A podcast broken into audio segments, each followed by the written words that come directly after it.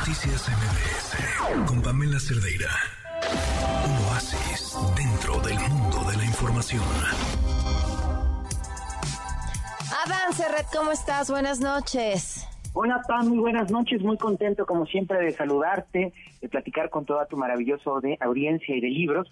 Y fíjate que ahora traigo a uno de mis escritores favoritos, mexicanos favoritos, eh, en general escritor favorito, se llama J.M. Servín, él es un cronista, él es un novelista de aquí de la Ciudad de México y su libro se llama Mi vida no tan secreta en Random House. Servín tiene esta característica única de escribir con desparpajo. ¿Qué quiere decir esto, Pam?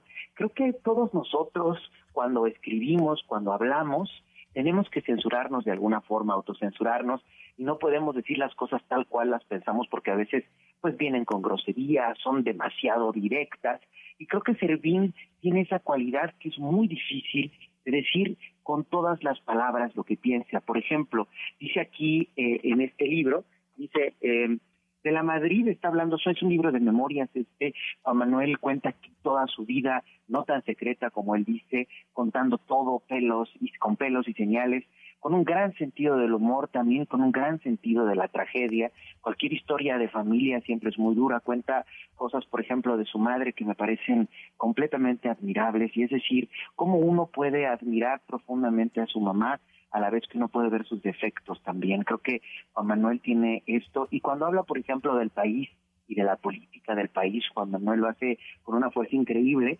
Quería leer todo esto, este pedacito para más o menos tener una idea. Voy a tener que censurar una palabra, ustedes van a ver cuál. Pero dice, el gobierno de López Portillo había aumentado la burocracia de 600 mil empleados a 2 millones. De la Madrid la había mantenido intacta. Nos salpicaba un poco la abundancia de ese cuerno que nos clavaría por él no digo qué palabra, a todo un país más temprano que tarde.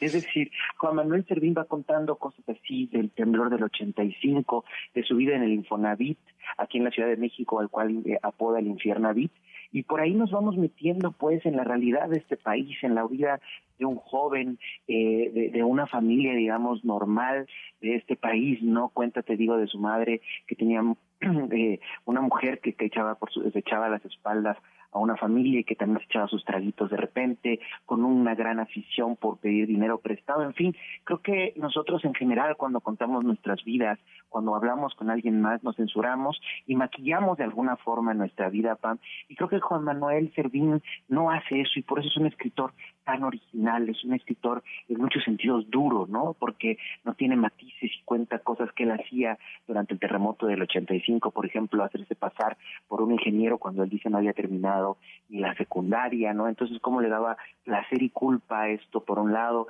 confesar también cómo llegó a robar, robar libros en, en las librerías, como en su trabajo también de mensajero. Y luego también pues bueno esta cosa muy fuerte de querer ser escritor de querer ser algo en la vida digamos y ser autodidacta luchar contra sí mismo. Yo creo que este libro sobre todo mi vida no tan secreta es ese acto humano que tenemos todos de luchar contra nosotros mismos para conseguir aquellos sueños que tenemos, ¿no? Entonces es un libro profundamente honesto donde se cuenta, te decía al principio, también la historia de este país y en específico de la Ciudad de México sin maquillaje, ¿no? Sin ninguna edición hacia un lado positivo y que, bueno, aparece este mundo que muchas veces vemos ante nuestros ojos que es difícil de eh, eh, reflejar muchas veces, pero creo que él tiene esta cualidad de, de que podemos ver las calles de la Ciudad de México tal cual son con su belleza y con su eh, terrible, eh, o, lo horripilante que puede ser también esta ciudad.